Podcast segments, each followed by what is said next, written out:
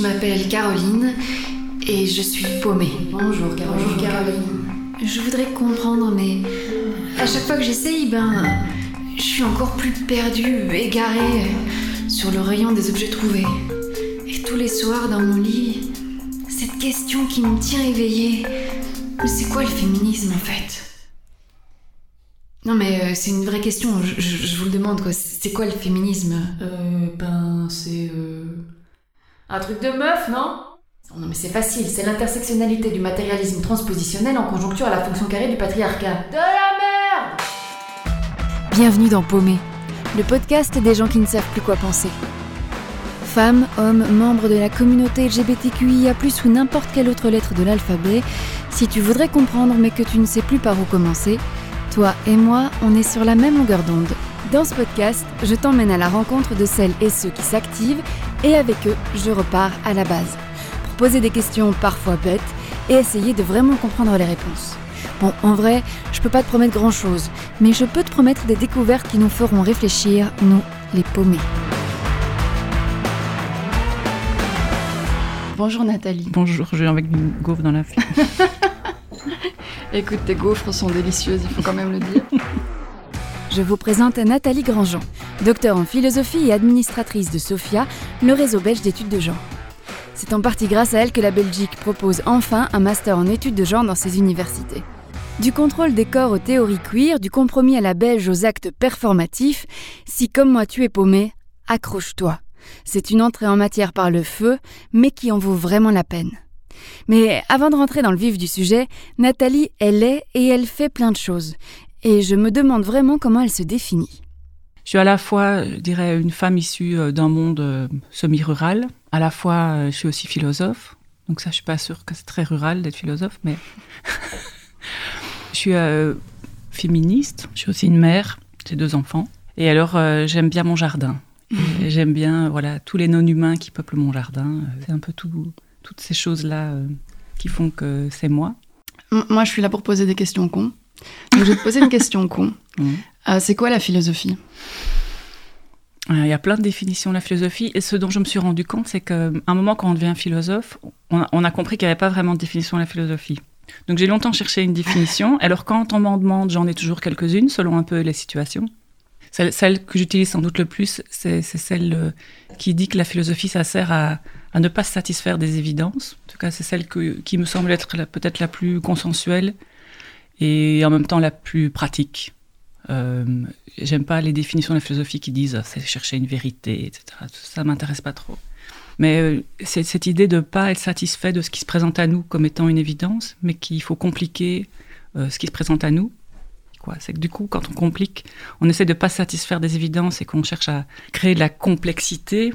C'est que ça, on pose des questions sans forcément se dire qu'on doit trouver des réponses d'ailleurs. Hein, a pas et qu'on essaie de sortir justement d'une méthode de de pensée qui dit que quand il y a un problème, il y a une solution, quand il y a une question, il y a une réponse, etc. Donc d'épaissir un peu euh, euh, les questions à partir du moment où on a déjà, on s'est déjà pas satisfait des évidences qui étaient données dès le départ. Dans cette émission, pour rentrer dans le vif du sujet, on se raconte un bout d'histoire. Et aujourd'hui, Nathalie a voulu qu'on parle de la loi sur l'avortement de 1990 en Belgique. À cette époque, j'étais enfant, j'avais 5 ans, mais je m'en souviens encore. C'est une histoire qui ressemble presque à un fait divers, une victoire en mi-teinte, un compromis à la belge sur fond de scandale. Mais pour comprendre ce qui va se passer en 1990, il faut remonter un peu plus loin dans le temps. Notre histoire commence donc en 1867. La Belgique a 37 ans exactement et la première loi anti-avortement fait son entrée dans le code pénal. Elle interdit tout avortement sans aucune exception. Il y est considéré comme un crime contre l'ordre des familles et de la moralité publique, et non plus une atteinte à la personne comme on retrouvait dans le code de Napoléon, sans trop savoir si on parlait de la mère ou de l'enfant. Donc, à partir de 1867, la femme, en avortant, commet un crime punissable envers la famille. Je m'arrête une seconde pour les moins experts d'entre nous en termes de législation. Un code compile l'ensemble des textes définissant les crimes, les délits, les contraventions ainsi que les peines qui leur sont applicables. Il existe plein de codes, le code civil, le code des sociétés, le code électoral, etc. On oppose souvent le code civil et le code pénal. Le code civil organise les relations entre les personnes physiques et ou morales, quand le droit pénal oppose d'un côté quelqu'un qu'on accuse d'avoir enfreint la loi et de l'autre la société. En 1923, une seconde loi interdit et punit la publicité et l'information en matière de contraception. Les années passent et progressivement la société évolue. On veut sortir les femmes de cette précarité gynécologique. Des plannings familiaux organisent des avortements discrets et des avortements ont aussi lieu dans les hôpitaux par des médecins, illégalement. Même les juges n'appliquent plus vraiment le code pénal sur l'avortement. On estime plus ou moins à 60 000 les avortements illégaux en Belgique par an, alors qu'on ne dépasse pas les 15 jugements. Deux ans après le manifeste des 343 en France, dont on parlera peut-être dans un autre épisode, en Belgique, éclate l'affaire Willy Pierce. Pierce est un gynécologue qui travaille entre autres dans une clinique de Namur et qui promeut partout les techniques d'accouchement sans douleur. En 1970, il fait même partie des fondateurs de la Société belge pour la légalisation de l'avortement. Mais le 16 janvier 1973, le gynécologue est arrêté sur dénonciation anonyme pour avoir procédé à l'avortement d'une jeune femme en situation de handicap et environ 300 avortements dans les 9 mois précédents. Les femmes sont en colère. Des milliers de personnes descendent dans les rues. Sur les flancs de bus, on peut lire Merci docteur, par vous, nous sommes là. Un projet pour abroger la loi est déposé au Parlement, sans grand espoir, mais en réponse, pour apaiser les tensions, on libère le médecin après 34 jours et on abroge la loi sur la contraception, qui n'est plus considérée comme un délit de mœurs, mais comme une mesure de santé publique. Je peux aujourd'hui vous assurer que ça ira beaucoup plus vite que je ne pouvais le penser il y a deux mois. Pour la bonne et simple raison que 250 000 personnes, au moins, dans ce pays ont exprimé un avis pris conscience du problème sans s'en cacher. Alors qu'en France, la loi Veil dépénalise l'avortement dès 1975, en Belgique, on peine à trouver un texte de loi qui parvienne à dépasser les blocages imposés par les partis socio-chrétiens qui sont au pouvoir. Ici, on patauge. Mais la pression venue de la société civile est perceptible. Il y a un divorce consommé entre la loi et la pratique de la société, ce qui est un problème en démocratie. En un an, de juillet 1977 à juin 1978, dix propositions de loi concernant l'avortement sont déposées au Parlement et c'est toujours l'impasse. Il faudra encore attendre 12 ans, 12 années durant lesquelles les femmes traversent les frontières pour avorter quand elles le peuvent. Nous sommes en 1990. Willy Perse est mort depuis 6 ans. C'est alors que Roger Lallemand entre en scène. Président du Sénat et avocat de Perse en 1973, l'Allemand cherche à tout prix une brèche. Il dira souvent Personne n'est pour l'avortement. Il s'agit toujours d'un échec, mais il peut dans certaines circonstances précises être un moindre mal. Il insiste aussi sur la nécessité de remettre la loi en accord avec la pratique, la suppression autoritaire n'étant plus possible. En 1990, il rend un projet de loi auquel s'associe sa collègue flamande Lucienne Herman Mikkelsens. Les espoirs d'abrogation pure et simple sont mis de côté. Ce qu'il propose, c'est un compromis à la belge. La loi existera toujours dans le code pénal, mais des exceptions y seront faites pour permettre l'avortement sous certaines conditions. La loi est votée au Parlement. Elle doit maintenant être sanctionnée par le roi pour permettre à des milliers de femmes de sortir de l'illégalité. Mais un obstacle de taille va se mettre sur leur route, quelque chose que personne n'avait envisagé.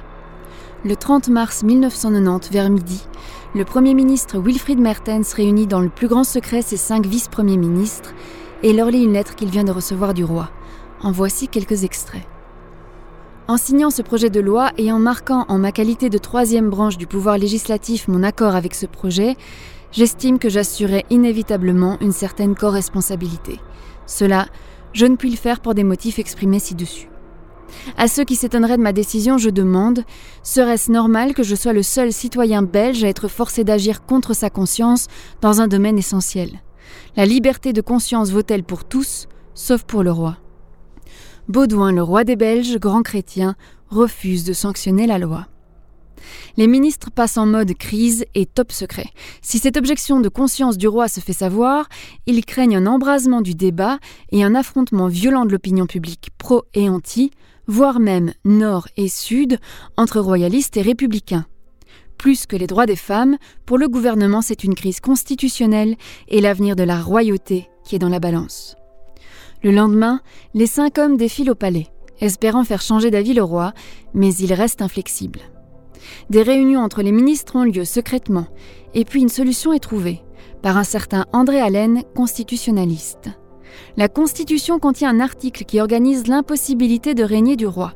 À l'origine, il vise un cas de maladie du chef de l'État qui l'empêcherait de remplir ses fonctions.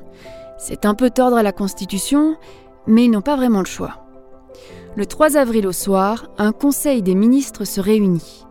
Le ministre de la Justice demande qu'une équipe du Moniteur belge soit prête dès 22h30, mais sans expliquer pourquoi. La loi est signée en secret, non pas par le roi, mais par l'ensemble des ministres qui ont alors repris ses pouvoirs pendant 36 heures. Le lendemain matin, lorsque les parlementaires et les médias découvrent l'absence de la signature du roi et celle de tous les ministres, la crise est rendue publique. Mais la crise est presque déjà finie. Il ne reste plus qu'à rendre ses pouvoirs au roi. L'opinion publique est sous le choc, on débat, on râle, mais on se félicite aussi. La crise est finie avant même d'avoir commencé. Alors bien sûr, il y aura plusieurs recours contre cette loi. Et pour obtenir cette modification de la loi pénale, une ultime concession avait été faite aux anti-avortements. La mise sur pied d'une commission d'évaluation de l'avortement. Son rôle est de rendre tous les deux ans un rapport au Sénat. Les opposants à la loi espéraient pouvoir dénoncer une hausse spectaculaire des avortements en Belgique. Mais ce n'est pas exactement ce qui va se passer. Non seulement le taux d'avortement en Belgique reste sensiblement le même, mais la Belgique figure parmi les taux d'avortement les plus bas au monde. Il a même baissé de 10% ces dernières décennies. Depuis toutes les trois lunes, la question de la sortie de l'avortement du Code pénal est remise au centre du débat public, mais après plus de 30 ans, rien n'a bougé. Voilà, ça c'était l'événement euh, assez hallucinant dont tu as voulu nous parler. Ouais. Et qu'est-ce qui t'a donné envie de prendre cet événement-là spécifique?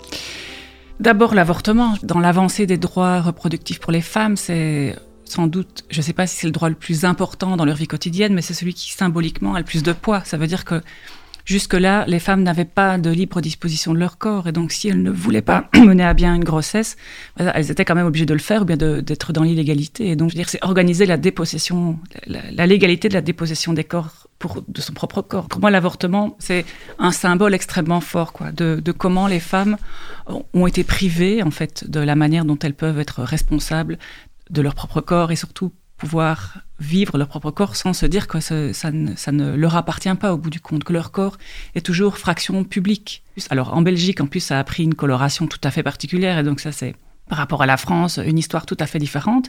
Mais je trouve qu'en même temps, elle, ça raconte une histoire euh, de la Belgique. C'est quasi toujours des, des scénarios complètement euh, hallucinants et surréalistes. Enfin, et donc, en même temps, moi, je salue toujours l'inventivité des constitutionnalistes belges. Je me dis, ils arrivent quand même à, finalement à nous, enfin, à nous sortir d'affaires. Problème alors, même si c'est rusé et intelligent et fluide, mais au bout du compte, la dépénalisation n'est que partielle. Et donc, même si effectivement, maintenant, il n'y a plus aucune femme, il n'y a aucun médecin qui est, qui est poursuivi pour des, pour des questions d'avortement, il n'en reste que dans la loi, euh, c'est toujours dans le code pénal. C'est toujours un crime. C'est toujours un crime. Euh, rien, euh, rien n'est éternel. Enfin, et, tout, tout peut changer. Moi, je pense beaucoup aux femmes polonaises pour le moment. Donc, euh, en septembre, une femme polonaise est morte en fait parce que son, elle, est morte d'une septicémie parce que les, médecins ne voulaient pas avorter son fœtus de, qui était voilà, qui était en train de mourir, qui était un fœtus qui était mal formé, dont on savait que c'était une grossesse qui n'allait pas aboutir.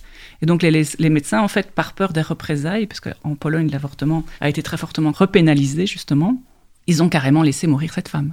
Donc je trouve que, voilà, même si pour nous, ça va, on est, entre guillemets, tiré d'affaire en Belgique, ça, d'abord, un, ça fait pas si longtemps, et deux, la Pologne n'est jamais qu'à 1000 km d'ici, il n'y a qu'un pays entre la Pologne et nous.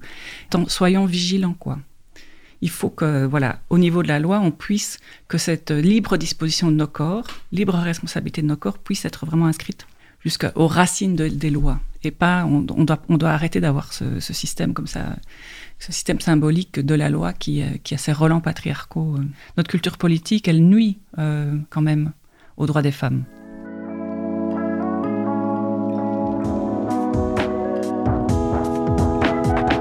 Alors j'ai une terrible question pour toi.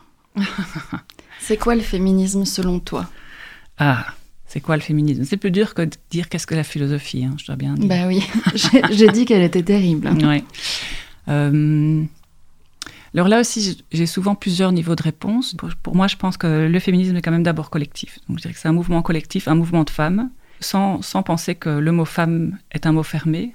C'est-à-dire qu'on peut, peut avoir toutes sortes de femmes avec plein de S et plein de F, je sais pas, mais sans fermer le mot femme à une simple identité un peu, euh, un peu étroite du mot femme. En tout cas, un mouvement de femmes collectif qui travaillent à l'émancipation de cette catégorie. L'émancipation, c'est à la fois l'émancipation de la catégorie, donc se dire c'est quoi cette catégorie femme dans laquelle on nous place et qui nous, et qui nous pose une série de contraintes normatives, mais à la fois aussi émancipation de, de l'idée de la catégorie elle-même, quoi. C'est-à-dire que, enfin, c'est le fait qu'on soit mis en catégorie qui nous qui pose il faut problème. quoi. émanciper la catégorie et il faut s'émanciper de la catégorie. C'est ça que Exactement. je comprends. Ok. Exactement. Donc pour moi, c'est un double mouvement et je pense que c'est ça que font les féminismes depuis qu'il y a des féminismes. C'est à la fois travailler sur l'émancipation des corps et de nos vies très concrètes, très ordinaires. Et ça va de est-ce que je m'épile encore à effectivement chercher, aller chercher la petite bête dans les lois qui vont être votées, à cette idée que voilà les catégories nous enferment.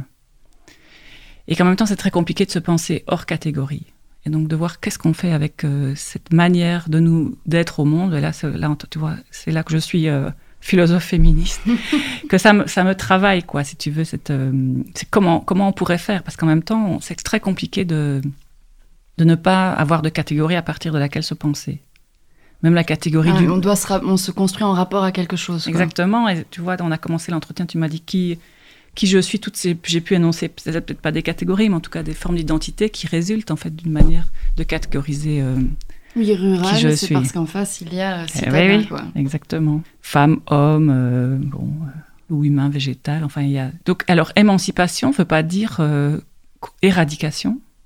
Donc ça, c'est aussi un truc à mon avis pour moi important. Émancipation, ça veut dire qu'il y a quelque chose qui est de l'ordre de la contrainte dans la, catégorisation ou l'exercice de la catégorie sur lequel on doit travailler. Quoi. Ça ne veut pas dire que finalement, euh, on devrait faire disparaître, par exemple, l'identité de femme ou le, fait même qu'on mette le monde en catégorie, mais ce qui pose problème n'est pas peut-être la catégorie, mais ce que produisent les catégories sur nous. C'est-à-dire, euh, voilà, des, régimes ici, en l'occurrence, de domination. C'est c'est toute, toute la question des, de- du concept de genre, justement. On dit le genre, c'est c'est- ouais, mais le genre, c'est peut-être euh, systémique, mais c'est pas symétrique. Parce qu'au bout du compte, euh, il y a toujours un qui, y a toujours un qui profite à Alors, il l'autre. faut que tu m'expliques. C'est pas systémique, euh, c'est pas symétrique, mais c'est. Attends, on recommence. C'est systémique, tu vois. Les, les- les- ces rapports catégoriels sont systémiques, donc ça fait système, quoi. D'accord. C'est difficile de penser les femmes sans les hommes, Oui. les enfants sans les adultes, euh, les noirs sans les blancs. Donc Ouais. il y a un ça fait système. C'est-à-dire que si tu enlèves un morceau, tu te rends compte que le système marche moins bien, quoi. D'accord. Donc c'est systémique, mais quand on pense système, on pense à un truc du coup qui est un peu en équilibre, et c'est le cas. Mais on est, on est en équilibre dans des rapports asymétriques. D'accord. Donc il y a une asymétrie justement. euh, Le système fonctionne, mais au détriment de Exactement. quelqu'un. Exactement. Et c'est ça, c'est ça euh, qui est extrêmement problématique. Et c'est ça que toutes les études féministes et de genre essayent, euh, et les études décoloniales, enfin, et, et tout ce qu'on essaye de penser beaucoup plus largement au-delà de la catégorie femme, euh, à partir de cet outil, comment, du coup, euh, faire en sorte que ces catégories ne soient plus infligeantes. D'accord. Euh, et qu'elles soient des catégories qui nous permettent de vivre ensemble, euh, une manière de composer nos mondes, quoi. Je trouve qu'il y a, il y a plein de, de définitions. Alors, une autre que j'aime bien, c'est celle de Françoise Collin, dit que le féminisme, c'est aussi un mouvement collectif. Euh, je ne sais pas si elle utilise le mot d'émancipation, mais en tout cas, ce qu'elle dit, que j'aime bien, on sait qu'on veut quitter le patriarcat, mais on ne sait pas ce vers quoi on veut aller. Donc, le féminisme, c'est un mouvement comme ça. C'est un mouvement qui est très clair vis-à-vis de ce, ce qu'il faut quitter. Quitter. Mais euh, il y a une, ce qu'elle appelle une politique de l'irreprésentable, c'est-à-dire qu'on ne sait pas en fait. On ne peut pas imaginer ce que va être ce monde euh, dont on souhaite euh, l'émancipation pour les femmes.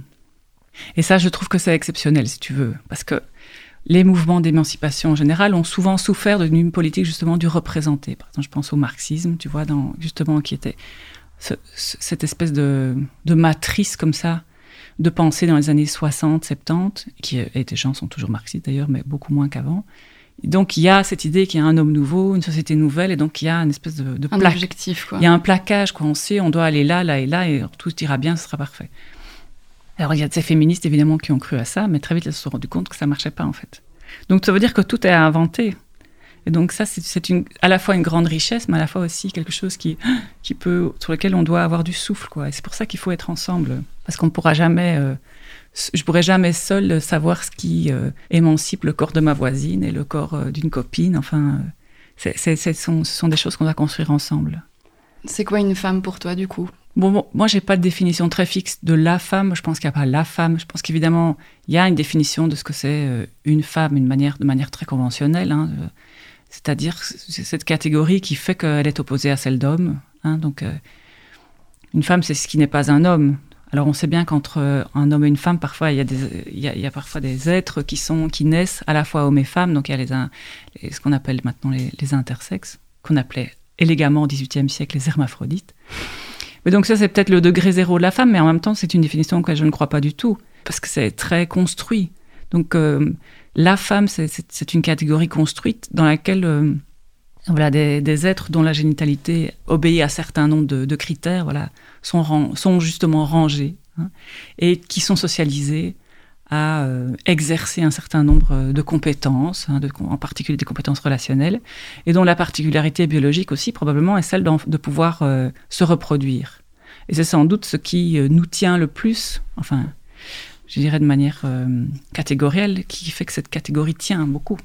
C'est ce rapport à la reproduction, d'où l'importance de l'avortement d'ailleurs. Mais alors voilà, je, dis ça, mais en fait, à la fois j'y crois et à la fois j'y crois pas. J'y crois parce que c'est celle auquel on est habitué, donc je peux pas nier le fait qu'effectivement une femme c'est ça, et en même temps, une femme c'est mille autres choses, quoi. Et c'est mille autres manières de pouvoir se définir, et c'est à la fois se définir à partir de ces, de ces conventions et de ces assignations, à la fois c'est aussi se définir à partir d'une sortie de toutes ces, assignations. Et donc, par exemple, tu vois ce, débat maintenant que j'entends beaucoup sur euh, les, trans, hein, qui ne euh, sont pas suffisamment femmes que pour être femmes, euh, ça m'agace, ça parce que je me dis quel est le sens d'exclure dans un mouvement collectif qui vise à l'émancipation de corps qui sont assignés, quel est le sens? Mais je trouve que voilà, c'est prendre trop au sérieux en fait cette catégorie biologique dans laquelle on s'inscrit. C'est ça aussi qui me dit mais si on est c'est jouer trop le jeu de la catégorie qu'on nous impose déjà à la base. Complètement, c'est, je veux dire, euh, on, est, on est là, euh, c'est, un peu comme certains philosophes disent, la, la ruse de l'histoire, quoi. On veut échapper à une catégorie, mais en même temps, euh, pour y échapper, on, on, la, on la resédimente, en fait. On dit, mais c'est ça, en fait, d'être une femme, donc toi, tu peux pas être femme. Alors, je comprends en même temps, hein, quelle est la, la logique, la logique qu'il y a derrière tout ça. Et il y a des logiques très vertueuses derrière tout ça d'ailleurs. Donc je comprends de manière très sincère et pas je comprends simplement de manière un peu tolérante. Mais ce que je veux dire par là, c'est que si on, on resédimente cette catégorie-là, eh ben alors c'est comme si on avait euh, oui, un peu baissé les bras quoi, vis-à-vis d'une logique d'émancipation qui doit être plus grande que nous quoi. S'émanciper de la catégorie comme tu disais. Oui, exactement. Et donc être une femme, c'est à la fois cette catégorie, c'est à la fois ce jeu, euh, j'y suis, j'y suis, mais en même temps, c'est une catégorie finalement artefactuelle, mais qui, qui est performative, donc auquel on ne peut pas vraiment se défaire.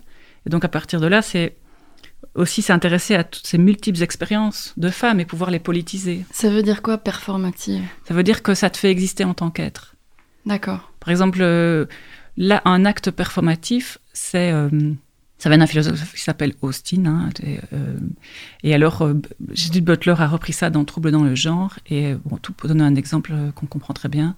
Par exemple, si tu, décides de te marier, et alors on, tu vas à la commune, et alors le, le, bourgmestre dit Je vous déclare marié femme, eh bien voilà.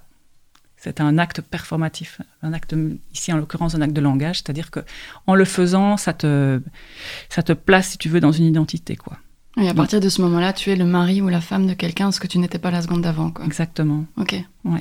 Butler est en trouble dans le genre, c'est ce qu'elle montre, enfin, ce qu'elle explique là pendant, de nombreuses pages. Et elle dit le, le genre, c'est performatif, c'est-à-dire que le genre, c'est pas juste avoir euh, un pénis ou une vulve, en fait, c'est pas ça. Le genre, c'est vraiment c'est un ensemble d'actes performatifs qui se font tous les jours de manière ordinaire, euh, de manière très subtile, qui se disent pas comme tels, mais qui font qu'on reconnaît les femmes des hommes. Et même déjà, euh, quand l'enfant naît, on dit c'est une fille, c'est un garçon, et déjà un imaginaire collectif, ce, enfin un secret est là en fait, attend l'enfant. Donc même avant, même avant sa naissance, cet imaginaire attend, attend cet enfant pour pouvoir justement le, le marquer en fait, symboliquement. Tu expliquais que quoi qu'il arrive, on entre dans une catégorie et on se définit par, par rapport à cette catégorie. Que le problème, c'est que dans le système, c'est déséquilibré pour une des catégories. Mais quoi qu'il arrive, il y aura toujours des actes performatifs qui nous détermineront comme hommes ou femmes ou en fonction de la catégorie ou une troisième catégorie dans laquelle on tomberait. Mhm. Le problème, c'est que les actes performatifs pour le genre féminin nous, nous inculquent cette, ce déséquilibre dans le système qu'on va du coup rejouer toute notre vie. quoi. C'est ça que je comprends. Exactement. Mais quoi qu'il arrive, il y, a, il y a des actes performatifs qui nous font avancer dans un groupe social. C'est juste que ceux-là, ils ont été imposés par la catégorie dominante pour, pour que cette catégorie reste dominante. C'est ça que je... C'est ça. Et ils sont intimement liés à nos corps. Et ils nous font croire qu'en fait, c'est naturel. Ils nous font croire que c'est parce qu'il y, a une il y aurait une inscription... Euh, euh, génitale ou biologique euh, qu'on aurait ce type de comportement. Mais Butler, elle montre exactement l'inverse. Elle dit non. On pourrait naître avec un pénis et puis euh, être socialisé comme une fille, et je veux dire dans un monde imaginaire comme ça. Et voilà, c'est pas. Mais toute la société tend à, nous montrer qu'en fait il y a une naturalité des comportements, quoi. Et donc tend à ne jamais voir en fait cet ensemble d'actes performatifs. Alors ce qui est alors ça paraît peut-être un peu fermé comme ça, mais en même temps, on peut le voir de manière très euh, avec une logique d'émancipation en disant mais alors il suffit en fait de travailler d'être conscient. Il suffit de c'est toujours facile à dire mais c'est pas une catégorie euh, c'est pas un bouclage fermé quoi. La catégorie de genre elle est tout le temps en train de se rejouer. Donc si on si à un moment les catégories se rejouent plus euh, dans une logique de symétrisation justement alors peut-être qu'on va on va sortir quand même un peu de ces de ces régimes de domination qui n'arrêtent pas de s'auto-alimenter.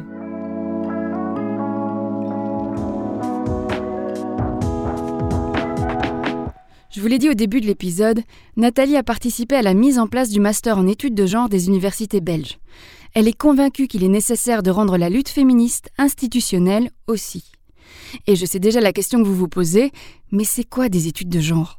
Ah, Alors les études de genre, c'est des savoirs euh, interdisciplinaires, donc c'est des savoirs qui ne sont pas euh, accrochés qu'à une seule discipline, donc c'est tant la sociologie que l'histoire que la philosophie, etc. Donc à peu près toutes les sciences sociales et humaines et euh, dont euh, l'objectif est d'analyser, de, déconstruire ces rapports euh, sociaux de sexe, rapports de genre. Donc c'est tout ce système justement asymétrique de rapports de domination.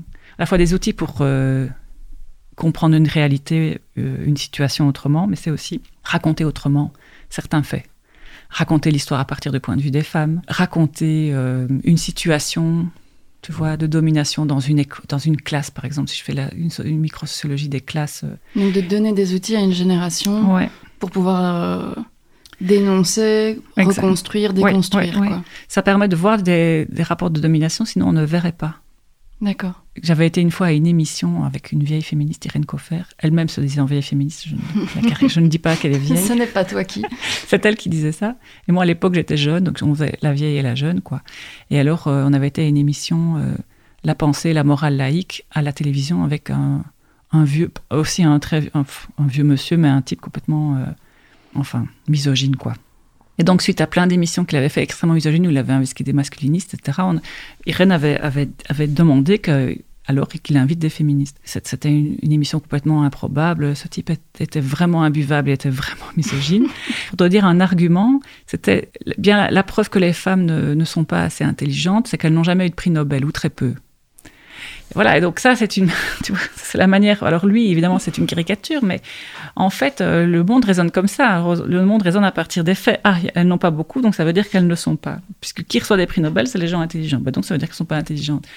Et donc les outils du, des, études de genre, c'est de dire, mais comment est-ce qu'on peut comprendre cette réalité autrement? Est-ce que c'est pas un peu facile de dire, du coup, flèche, elles ne sont pas intelligentes, de se dire, bah, pourquoi il n'y a pas de femmes? Alors est-ce qu'elles est-ce qu'elles ont déjà été sélectionnées? Comment qui sont sélectionnées pour avoir des prix Nobel?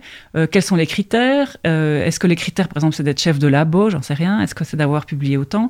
Qui a accès à la publication? Enfin, où qui a accès aux études? Qui a accès aux études? Qui est sélectionnable? Et donc, les études de genre, je, je, présente les choses de manière extrêmement simple, mais c'est ça, c'est de se dire, c'est remonter euh, dans la situation en disant où sont les rapports de domination qui ont produit une réalité qu'on peut interpréter dont on peut interpréter une compétence des hommes, enfin des, par exemple, ou des minorités ou des femmes comme étant bêtes. Mais non, elles sont pas bêtes. C'est qu'elles n'ont pas eu le, n'ont pas eu accès à tout ça. voilà. pour, pour, pour le dire extrêmement clairement, voilà, c'est essayer de, de, de décoder des situations qui se présentent à nous dans une espèce de bon sens en disant il y a des, il y a des intelligents et des, et des stupides, euh, il y a des compétents et des incompétents, il y a des sensibles et des rationnels, et voilà, d'essayer de déconstruire. En fait, justement, à partir d'une lecture de régime de domination, on peut voir que les catégories à partir desquelles on, on pensait ne sont pas des catégories solides, en fait, mais qui, sont, qui embarquent tous des biais et qui font qu'on a une lecture fausse de la réalité.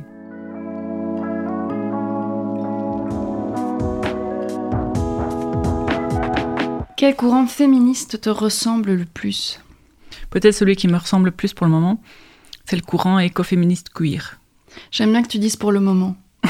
Oui. Non, mais parce que c'est la, la- la notion de ce podcast qui s'appelle quand même Paumé.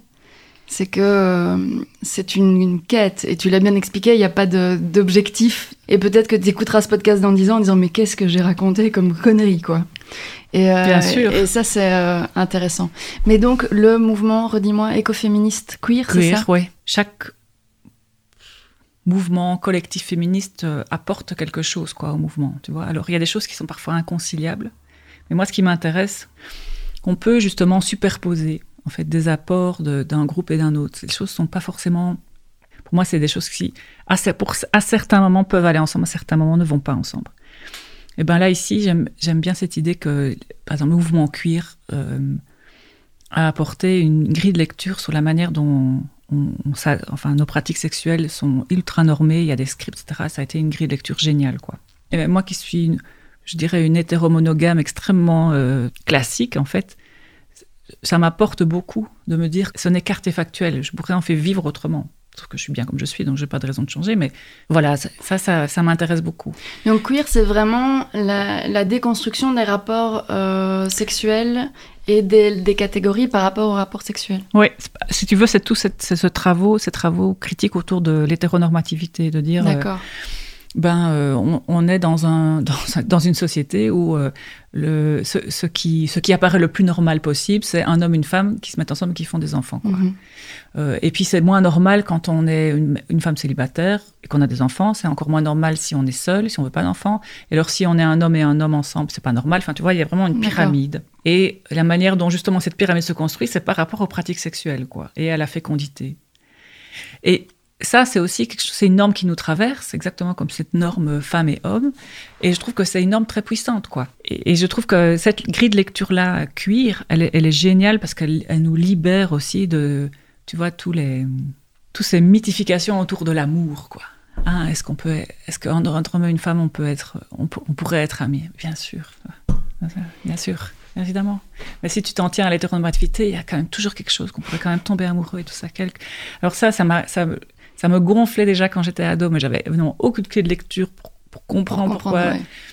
Et alors, qu'est-ce que ça veut dire être queer, enfin écoféministe queer? Parce qu'en effet, être écoféministe, c'est déjà tout un, C'est toute déjà une tout un articulation. chapitre, quoi, ouais. Et alors être queer en plus, c'est de se dire que je, comment dire, la conscience que j'ai en tant que femme d'être aussi, tu vois, dans un rapport d'exploitation comme je, comme elle est la nature, c'est en plus se dire que en tant que femme, je suis pas simplement cette identité de femme, si tu veux, qui est simplement comme un corps qu'on exploite, quoi. Exactement, tu vois. Je veux pas créer de symétrie entre entre la nature et moi, et donc voir peut-être la nature aussi dans un dans un rapport cuir. C'est-à-dire la, la nature est peut-être aussi cuir en fait. Elle n'est pas forcément dans ce truc de reproduction tel qu'on veut lui faire faire.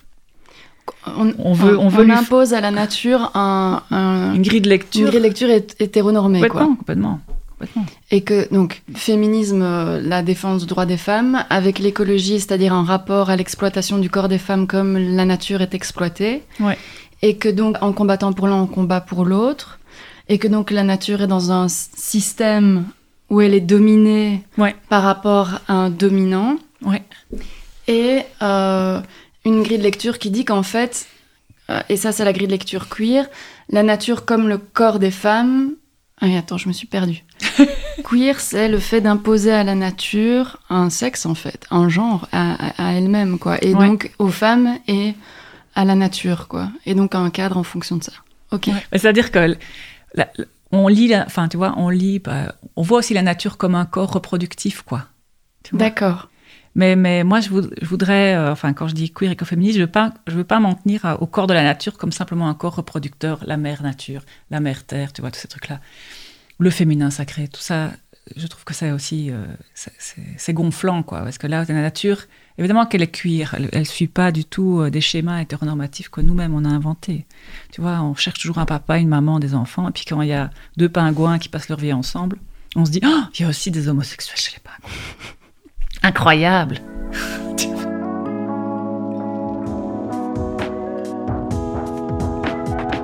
Qu'est-ce qu'on doit comprendre de ton féminisme? Je sais pas, euh, je vais faire un peu une entourloupe. euh, Je dirais, qu'est-ce que je veux transmettre de mon féminisme peut-être? Ça marche aussi. Ça marche aussi. Ce que je voudrais transmettre, si tu veux, c'est, c'est l'importance euh, de la complexité. Je pense que ça, c'est. euh, et ça, c'est sans doute parce que je suis philosophe, mais pas que. C'est aussi que j'aime toujours bien aimer ça. Je trouve qu'on ne peut pas se satisfaire. Pas forcément que les choses ne doivent pas être simples. Il y a des choses qui sont très simples, mais ce qui se présente à nous est rarement simple, en fait. Donc, on peut essa- essayer de l'expliquer simplement. Ça, c'est très important, je pense. Et ça, c'est un objectif de la manière dont je voudrais transmettre. Peut-être le faire de manière simple. Mais transmettre la complexité, justement. Euh, et donc, transmettre, par exemple, cette, idée de queer écoféminisme dont on vient de parler, ça m'intéresse de simplement transmettre la complexité de, de cette possibilité de voir le monde, quoi.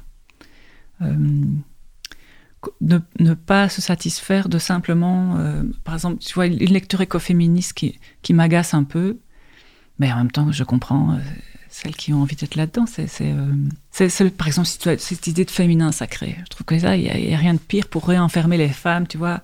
D'abord, c'est féminin. On se dit, mais alors qu'est-ce que ça veut dire féminin? Ça fait, ça fait 100 ans qu'en féministe, on essaie de déconstruire le truc. Pourquoi aller rechercher un, un gros, un gros plat, tu vois, un gros bazar comme ça? Un gros blob, quoi. Et en plus, il est sacré, donc faut dire qu'on peut pas y toucher. Bon, et alors ça, je trouve que ça, c'est vraiment mettre un blob là où il faut montrer toute la, la complexité de, cette, de, ces, euh, de ce rapport que, voilà, en, tant que femme, c'est pas qu'on est spécialement plus proche de la nature que les autres, c'est simplement qu'on a été assimilé pendant très longtemps à la nature. Et, et la preuve, c'est que nos corps sont toujours en partie place publique, quoi. Hein, quand on nous interdit euh, euh, l'avortement, quand on nous régule pour ceci, quand on nous fait penser comme ça, on est, on est place publique. Dès qu'on est enceinte, notre, notre ventre est public. Donc, ce que je, ouais, ce que je voudrais transmettre, c'est ça, c'est de montrer que voilà, rien n'est donné d'avance. Il faut, il faut voilà, ouvrir et, plus on déplie, plus on, arrive à, ouvrir, ouvrir des plis qui ouvrent d'autres mondes, quoi. Ouvrir d'autres, d'autres manières de comprendre les mots, des autres points de vue qui peuvent après euh, faire une constellation comme ça. Quand moi j'entendais écoféminisme, je me disais écologie, féminisme.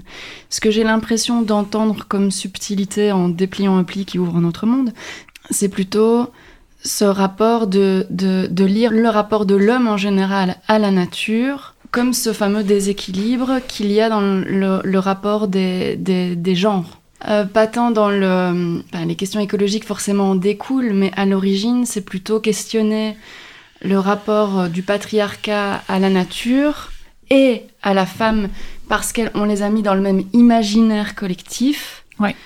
Et puis en découlent les questions d'écologie, de droits des femmes, etc. Mais d'abord, c'est ça. Oui, oui, c'est tout à fait ça. Ok. C'est exactement ça, tout à fait. Et c'est après une lecture aussi de qu'est-ce, qu'est-ce qui a fait qu'on a euh, assimilé la nature aux femmes, mais aussi euh, comment, quels ont été les outils qui ont permis cette assimilation, quoi. Donc, par exemple, tu as une, t'as une, une relecture écoféministe de l'histoire des sciences, D'accord. ou une lecture écoféministe euh, euh, de la, entre guillemets, découverte de, de, de l'Amérique, tu vois. L'exploitation, les questions de plantation, hein, le fait qu'on va aller planter du sucre et du tabac et du café dans tout ça. Alors, tu peux en faire une lecture écoféministe parce que tu lis, justement, Égypte, euh, tu, tu, tu, tu en fais une clé de lecture, quoi. Tu vois, on exploite les corps de la nature, comme on exploite le corps des femmes, et le corps après d'autres êtres qui sont du coup assimilés à la nature, les esclaves, les indigènes, les animaux. Tout ça, c'est une grille de lecture écoféministe qui est vraiment super intéressante. Quoi. Donc on sort du, du spectre de la femme pour être dans l'exploitation des corps, quoi. Ouais, des corps, des corps de minorés, des corps qui sont des corps de mineurs.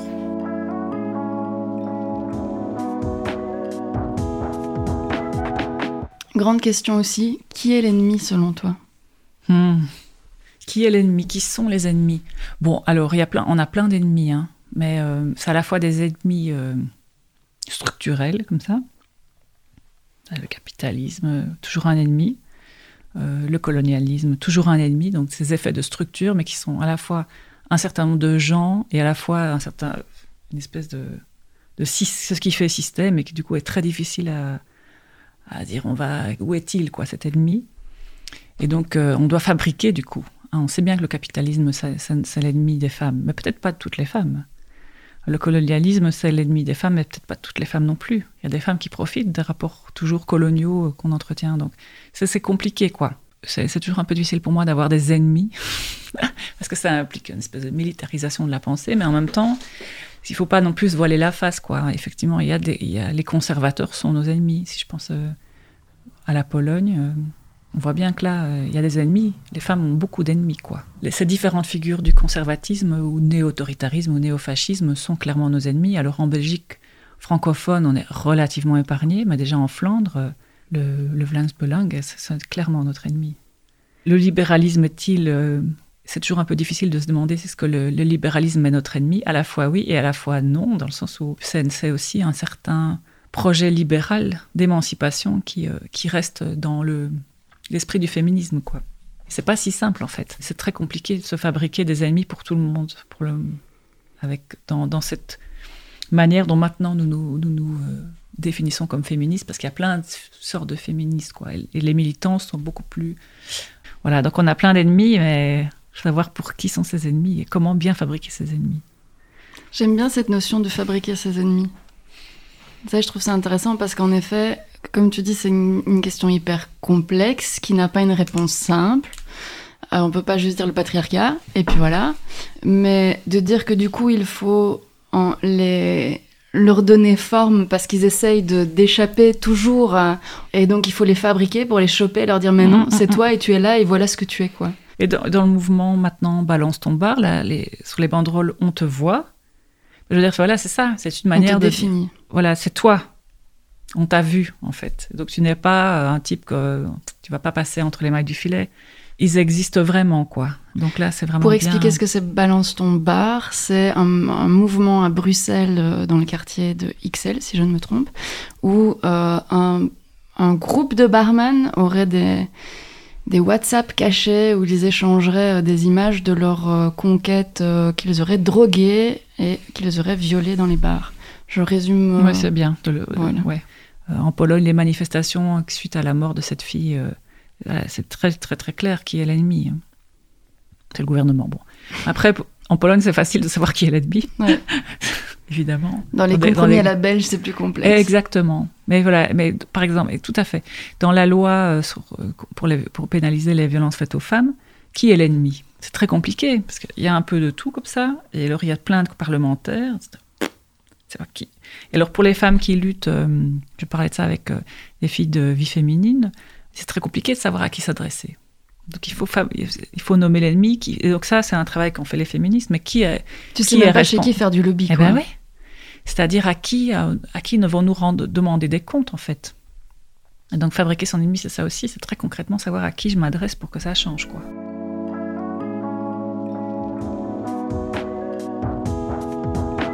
C'est quoi le problème du féminisme? Qui peut aussi se traduire par de quoi le féminisme a besoin? Pour moi, un des problèmes maintenant du féminisme, c'est euh, une surexploitation du positionnement. Euh, ou une survalorisation du, euh, des identités qui, qui sont nécessaires. Par exemple, par rapport à tout ce débat, qui peut traduire Amanda Gorman, cette, cette poétesse qu'on a entendue, mm-hmm. qui fait des poèmes exceptionnels. Ah, une femme blanche ne peut pas traduire Amanda Gorman, un homme non plus. Ce n'est qu'une femme noire. Mais une femme noire, est-ce qu'une femme noire européenne vit la même expérience qu'une jeune poétesse états-unienne. Rien n'est moins sûr par ailleurs, mais bon.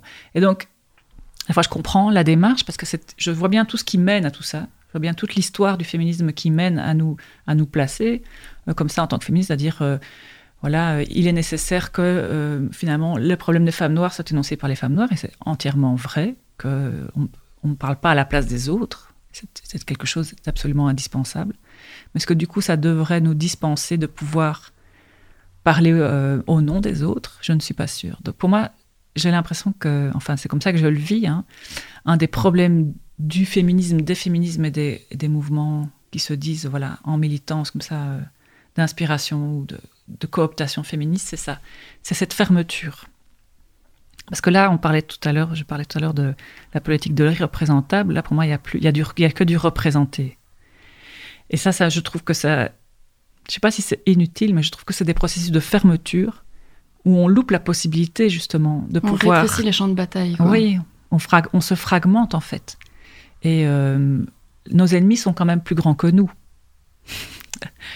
Et donc on, on se, on se fragmente et donc finalement on, on arrive à se disputer sur ces choses-là. Alors je dis pas qu'elles n'ont pas d'importance, je pense qu'effectivement il y a une histoire euh, des mouvements qui fait qu'on en arrive à devoir, à, à- on a dû discuter de tout ça, mais parler euh, à la place d'eux, c'est pas parler au nom d'eux. On peut parler au nom de quelqu'un en respectant sa parole, en, entend, en entendant, et on, peut aussi se tromper. Si je retourne la question comme tu me l'as présentée, de quoi est-ce qu'on a besoin? Ben, Peut-être, euh, voilà, d'une discussion, peut-être. Alors, euh, je sais même pas si c'est en, quelque chose, une discussion euh, de vie ensemble.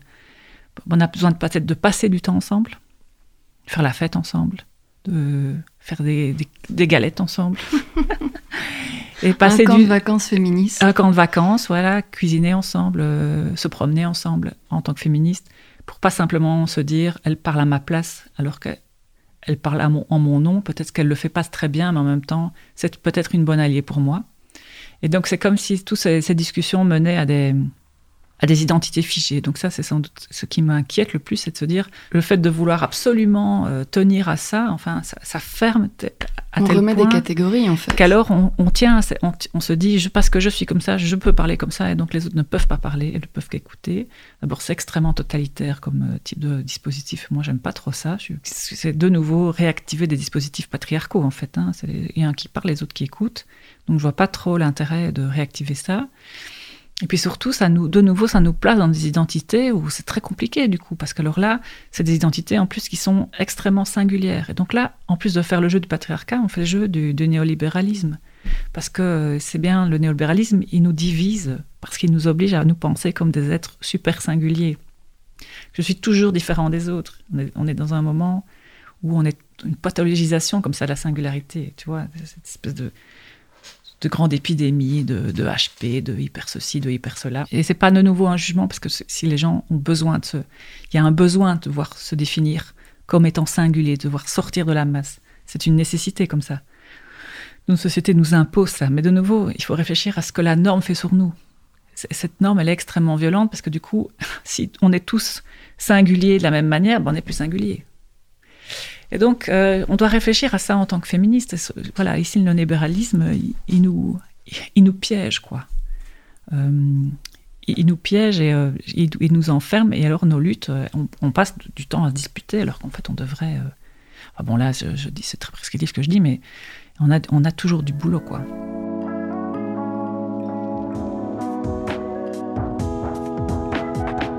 J'ai une dernière question pour toi. C'est quoi l'avenir du féminisme, selon toi? Il y a plein d'avenirs, hein, d'abord. Il y a plein d'avenirs pour les féminismes. Comment penser le futur pour les féministes, quoi? Hein, et c'est sûr que par rapport euh, au futur, à ces questions de la temporalité, euh, les féministes, à la fois, on se projette parfois dans des trucs très figés, euh, ou alors on ferme le présent et alors on ne sait plus penser ni le passé ni l'avenir, d'ailleurs, exactement comme dans la polémique dont je viens de te parler. Là, c'est vraiment une fermeture sur le présent. Ici, maintenant, je suis une telle, je viens de tel endroit, nanana, et donc voilà ce que j'ai à dire, point. Euh, et vous devez le prendre comme ça, et euh, à, moins d'être exactement presque comme moi, vous pouvez pas me critiquer. Euh, du coup, c'est tant fermer le passé que fermer l'avenir. Alors, comment ouvrir des futurs possibles? C'est sans doute, je vais faire une réponse peut-être un peu littéraire, mais c'est pouvoir s'écrire de différentes manières, quoi, pour écrire nos futurs. Dire qu'est-ce qu'on qu'est-ce qu'on voudrait, qu'est-ce qu'on rêve en fait. Peut-être c'est c'est cette idée des rêves euh, collectivement construits. Euh, et peut-être là un camp féministe serait sans doute. Je, me- je pense qu'on va mettre ça en place. hein, euh, un camp féministe dans les Ardennes. un euh, camp d'écriture comme ça, où on, é- on écrirait euh, nos sociétés rêvées, ce serait marrant. Voilà, il y a plein de féminismes possibles. Et comment on va faire des bonnes alliances? Voilà, moi j'imagine quand même un futur avec des alliances, avec des alliances en tout cas. Et on devra forcément se disputer un petit peu, mais un, un futur comme ça.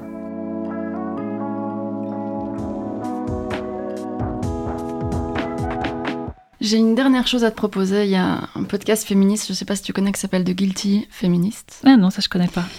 Euh, ce sont des humoristes euh, anglaises qui commencent toujours par un petit jeu que j'adore et que je leur ai piqué. Et qui est Je suis féministe, mais. Alors je vais commencer et puis euh, je te le, le temps que tu trouves ta réponse et puis je te laisse compléter la phrase comme tu veux. Moi c'est je suis féministe mais j'ai regardé toutes les saisons de The Bachelor. et j'ai du mal à l'avouer. Je sais pas ce que c'est de Bachelor. Sur antenne. C'est Un, truc... de dating avec 20 gonzesses et un seul mec et c'est vraiment pas féministe. Je- très longtemps, mais c'était un peu, c'est un peu, je l'ai toujours dit de manière un peu ironique, mais je suis féministe, mais je suis mariée, j'ai deux enfants, deux chats et une maison. et t'as des poules. Et j'ai des poules, elles des sont poules. là-bas. Oui, c'est ça, j'ai des poules le jardin. Donc, en fait, je vais- j'ai pas une vie, euh, enfin, j'ai une vie extrêmement euh, normale, entre guillemets, tu vois, un peu comme cette histoire de président normal. Donc, euh, une féministe normale, je sais pas. Donc c'est ça- ça aussi le féminisme, c'est avoir le droit d'être Eh oui. hétéronormé si Exact- exactement. ce qui te convient. Mais et donc, tu vois, c'est pas très transgressif parce que maintenant, je, je le vis tout à fait bien comme ça. non, je suis féministe, mais qu'est-ce que je pourrais Pour une dire féministe, c'est presque transgressif, hein, en fait. Hein. Oui, c'est vrai, mais j'avais commencé avant d'être féministe pour ça. Ouais. ça n'a pas un choix que tu as fait après être devenue féministe. Oui, bah, en fait, c'est vrai. Je, en fait, depuis toujours, je me suis toujours dit, en fait, j'ai envie de mener la vie que je veux, quoi. J'ai j'ai jamais vraiment eu envie de choisir, en fait. Tout, tout ce que je peux faire, que je peux superposer, je le fais. Parce que je trouve que, que justement, qu'en tant que féministe, on a le droit de tout vouloir pour soi, mais pas au détriment des autres, bien entendu. Oh, quel mot de la fin Mic drop Si on finit par organiser un camp féministe, on vous enverra une invitation. En attendant, abonnez-vous au podcast pour ne pas rater un épisode, partagez le bonheur autour de vous et rejoignez-nous sur lvdt.studio. Salut les paumés